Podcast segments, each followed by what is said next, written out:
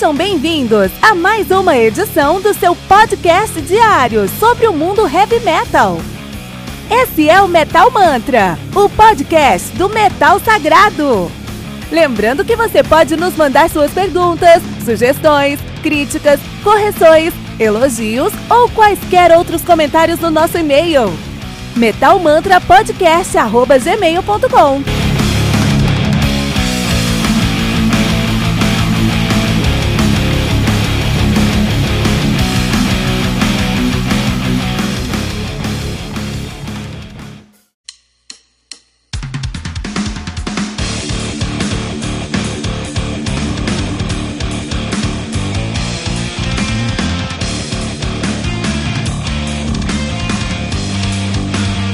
Rise of the Dragon Empire do Bloodbound. Vamos lançar no dia 22 de março de 2019 pela AFM Records.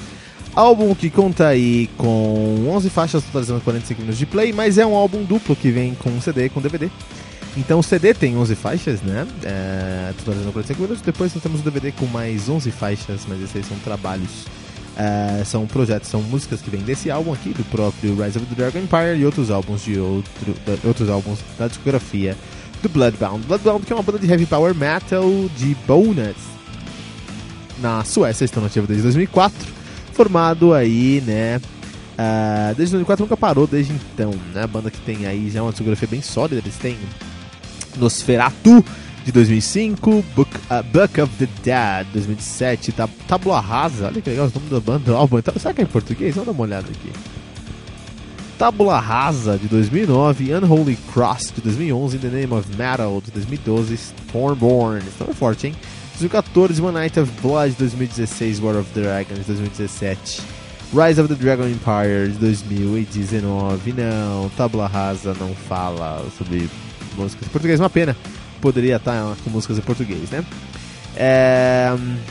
Aí, a banda que é formada atualmente por Frederick Berg na, no baixo, é... Thomas Olsen na guitarra, Henrik Olsen na guitarra, Patrick J. Selby no vocal e Anders Broman no baixo também, né? Ah, é, porque o, o, nosso querido Frederick Berg foi pro teclado, né? Agora foi pro teclado, agora saiu 2006 do baixo foi pro teclado.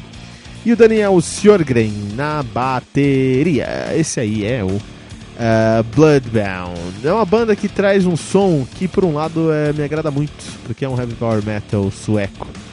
Muito competente, que sabe o que está fazendo, traz referências sólidas, traz referências que deveriam estar tá ali. É um álbum que é, fala sobre o, a ascensão do Império do Dragão. Né? Então é bem direto o som dos caras, falam sobre uma fantasia onde tem um dragão que tem um império e o império está ganhando espaço. Basicamente isso. Mas é, a minha pergunta, isso é o ponto aqui do nosso review hoje. É, já não falamos demais sobre dragão? Então na hora de falar sobre outra coisa? Isso foi uma pena, eu fiquei triste, eu fiquei triste e me senti assim, porque eu sempre. O meu animal predileto é dragão, sempre joguei Dungeons and Dragons. É, puta, eu escutei muito a trilogia, toda a trilogia, né, toda a história do Rhapsody of Fire. Não só isso, todos os outros álbuns, né? Que falam sobre dragão aí. Eu poderia enumerar aí 10 álbuns, do, top 10 dragões aí do metal, a gente podia falar sobre isso. Mas eu fiquei triste de pegar um álbum que tinha dragão no título, cara. Eu fiquei triste por isso, porque eu tô ficando velho e eu não aguento mais a falta de diversidade no som, no heavy metal. A gente precisa falar sobre outros assuntos, por exemplo.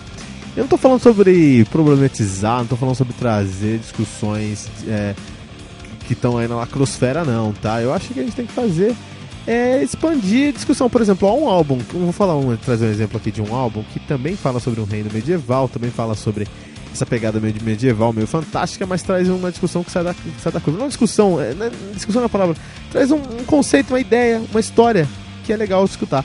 Que é o seguinte, é Battle Beast com Unholy Saber de 2015, os caras ali contavam a história de um reino, também estava ameaçado por um, por um um inimigo, né? Talvez um dragão, um inimigo ali, a gente não sabe que inimigo era. Tinha uma bárbara, uh, uma guerreira bárbara, né? Uma berserker para defender o reino e ela defendeu o reino e defendeu o reino e a galera uh, a aclamou por defender o reino, mas ela acabou sendo é, é, sofrendo preconceito depois porque ela era lésbica. Olha que interessante. Então, assim, não é pela, pela ideia de, de falar sobre lésbica, eu não quero que o metal fale sobre lésbica, eu quero que o metal fale sobre assuntos que não falamos ainda. Um outro, um outro, um outro ranço que eu tô pegando aí é quando. Tô muito de esquerda hoje, né? Lésbicas. Ranço, lacrosfera, não. Mas um outro, um, outro, um outro tema que eu já não aguento mais também é quando pega um álbum que tá, que tá lá escrito, ah, distopia tecnológica. Meu, chega, acabou. A gente sabe que as máquinas vão acabar com o mundo, não vamos falar sobre isso, vamos encontrar outro assunto pra falar, né? É, tem aí 20, se você chuta uma árvore, cai 20 álbuns falando sobre esse assunto. Então, assim, esse álbum perdeu muito a relevância pela sua, pela sua uh, falta de originalidade no seu conceito. E isso se reflete na sonoridade desse álbum também, porque não tem nada desse álbum aqui que seja único em identidade para o Bloodbound. Isso é uma pena porque eu gosto dessa banda, cara. Mas é, não tem tem nada nesse álbum aqui que eu posso falar, ah não, nesse álbum aqui agora os caras os caras conseguiram trazer um elemento novo. É, conseguiram se destacar na multidão, né? Essa é a realidade. Porque, por exemplo, você pensa no Power Wolf, nada que o Power Wolf traz é novo, nada. Mas eles têm uma maneira de contar histórias, uma maneira de criar é, é, é, narrativas sonoras, não tô nem falando de histórias, mas narrativas sonoras, sonoras dentro das músicas deles, que os ajudam a se destacar no meio da multidão. E Power Wolf é uma banda que eu escuto assim por horas, na maior tranquilidade.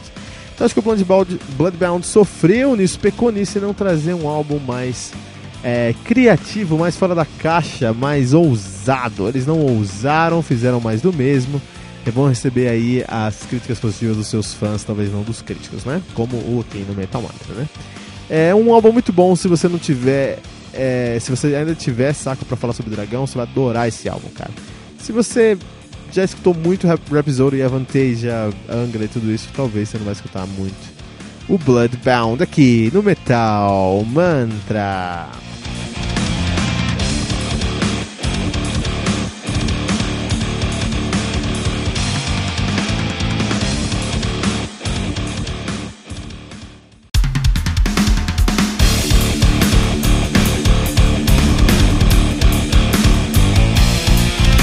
Você ouviu mais uma edição Metal Mantra, o podcast do Metal Sagrado. Apresentação: Kilton Fernandes. Não deixe de compartilhar a palavra do metal compartilhando esse episódio, usando a hashtag Metal Mantra.